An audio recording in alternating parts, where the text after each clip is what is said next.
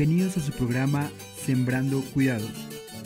Este es un programa en donde se abordan temas concernientes a la coyuntura rural con enfoque en salud. En este programa abordaremos temáticas como salud mental, salud sexual y reproductiva, enfermedades crónicas no transmisibles y enfermedades transmisibles. Bienvenido a Sembrando Cuidado.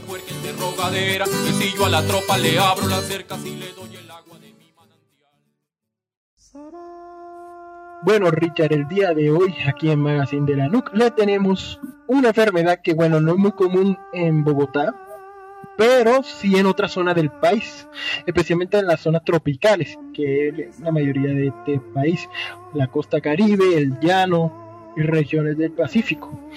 Es por eso, bueno, en tierra caliente en general, es por eso que le vamos a hablar del chikungunya, una enfermedad, un virus, que viene también por el Aedes aegyptius, que es el virus que también produce el dengue o el zika. Entonces, el día de hoy que está conmigo, Duan, me va a decir que la fiebre chikungunya y si debo preocuparme.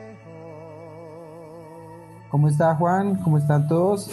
Bueno, entonces el chikungunya es una enfermedad viral transmitida por un mosquito de, que provoca una aparición repentina de fiebre y dolor articular intenso. Entonces el dolor de rodillas, ese dolor de codos, de articulaciones y pues el aumento de la temperatura corporal. Eh, se pueden presentar otros síntomas que lo acompañan, como el dolor muscular, el dolor de cabeza, a veces irritación en la piel o salpullido, como una irritación cutánea. Y eh, generalmente estos síntomas aparecen no de inmediato cuando el mosquito nos pica, sino entre 2 a 7 días después de que el mosquito nos ha picado. En el momento no existe ninguna vacuna que, que, nos, que nos pueda ayudar a prevenir la fiebre del chikungunya, y no hay ningún tratamiento antiviral efectivo. La enfermedad muy rara vez causa complicaciones, pero los síntomas sí pueden durar muchísimo tiempo. Entonces, el objetivo que se tiene con esta enfermedad es tratar de minimizar los signos y los síntomas que presentan. Por ejemplo, evitar la deshidratación tomando líquido, guardar reposo, tomar medicamentos para la fiebre como el, por ejemplo el acetaminofén y pues aliviar el dolor articular y la fiebre. Pero ¿dónde se puede infectar o dónde se encuentra generalmente este mosquito, Juan? Bueno, los brotes de chikungunya se informaron por primera vez en África, Asia, Europa e islas del Océano Índico y Pacífico. El primer caso informado de chikungunya aquí en la zona de América Latina fue en el 2013 en la isla del Caribe. Por su proximidad con el Caribe colombiano, pues el brote llegó el 2014 fuertemente al Caribe colombiano.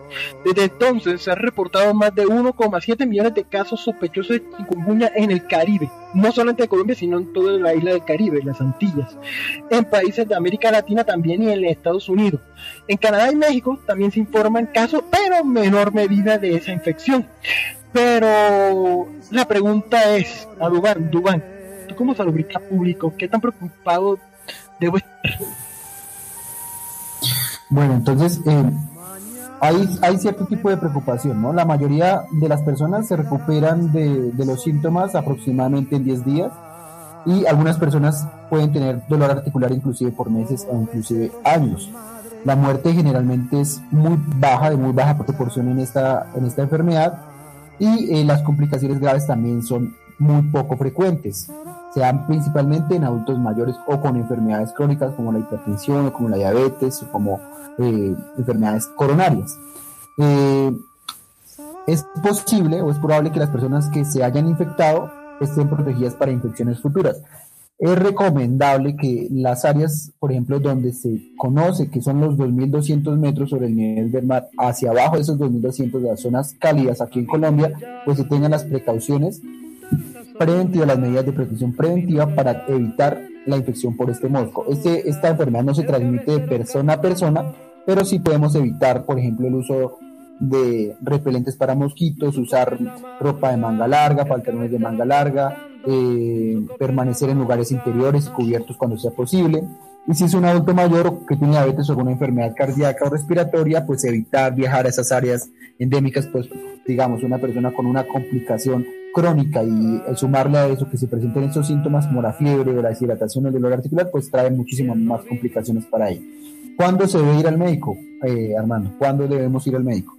Hay que visitar el médico si uno piensa o bueno, o algún miembro de la familia puede tener chikungunya, especialmente si recientemente han viajado a un área donde actualmente hay un brote. Es posible que el médico te solicite análisis de sangre para determinar si tiene chikungunya o enfermedades similares. Si estás enfermo de chikungunya, evitar que otros mosquitos te piquen y ayudar a prevenir que el virus se difunda. Es por eso que hay, en esas ocasiones, que hay que ir a ver un médico. Entonces, Duan, yo te quiero preguntar sobre si esta enfermedad podría dar dos veces. Eh, bueno, entonces, eh, no, solo una vez. Luego se desarrollan anticuerpos en el cuerpo que protegen a las personas. Eh, hasta el momento, entonces habría inmunidad de por vida. Entonces, si, me, si alguna vez me, me da chikungunya, pues ya tengo algunas defensas que me protegen sobre la enfermedad, ¿no? Entonces, digamos, eh, recuérdenos un poco, Juan, cuáles son esos síntomas específicos eh, para que los tengamos presentes. Cuando yo viajo a una zona endémica, mm, puede que la enfermedad no me dé allá, sino cuando me regrese. Por ejemplo, me voy de vacaciones dos días y cuando regrese a mi tierra, que ya es un poco más alta de los 2.200 metros, pueden presentarse unos síntomas. ¿Cuáles son, Juan?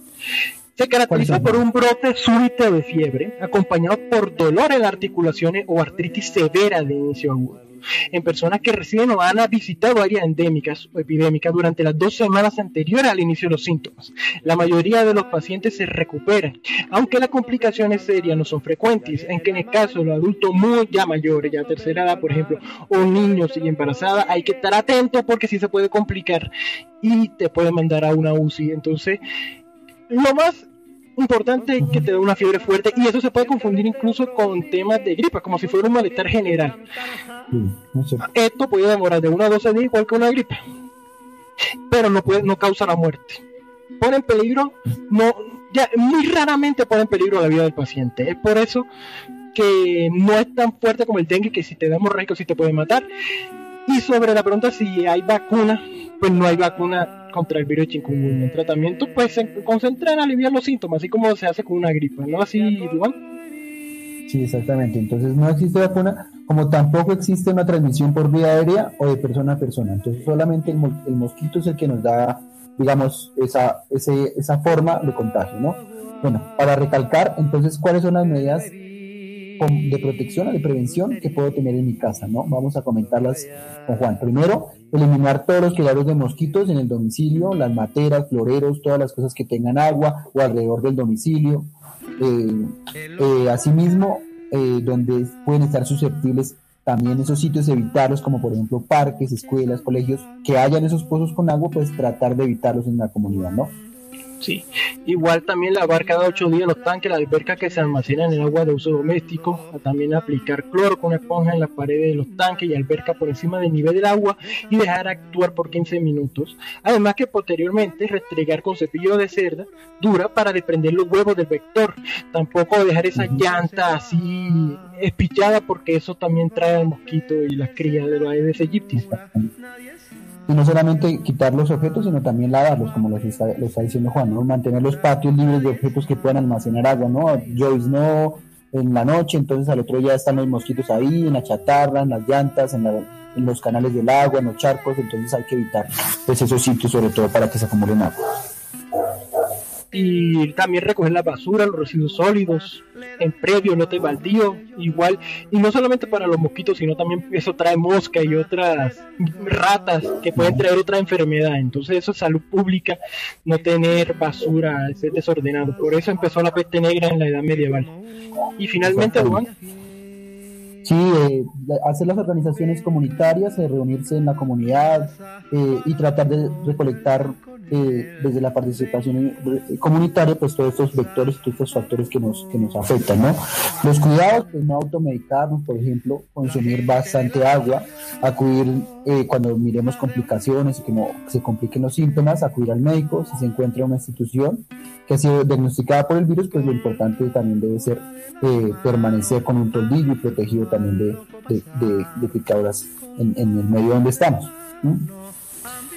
Sí, eso es lo, lo, cuidado. En, conclusión, más que todo es evitar la picadura de los mosquitos. Ya, usar en verdad como repelente y mosquitero si es necesario. Pero evitar, ya llevar un buen repelente, evitar que te pique el chikungunya, echar ray y baibón, bueno, eso repelente así también para matar los huevos de estos vectores y esas son las recomendaciones que le tenemos aquí para el magazine de la nube, ¿no así Juan? Sí, señor Juan. Muy importante la prevención. Entonces, el plan, ante todo, es una prevención en casa, una prevención personal y una prevención también comunitaria. Bueno, eso fue todo por hoy, eh, Richard, en la magazine de la NUC. Nos vemos, nos escuchamos el próximo sábado. Fue un placer. Chao, chao. Las noches de San Fernando.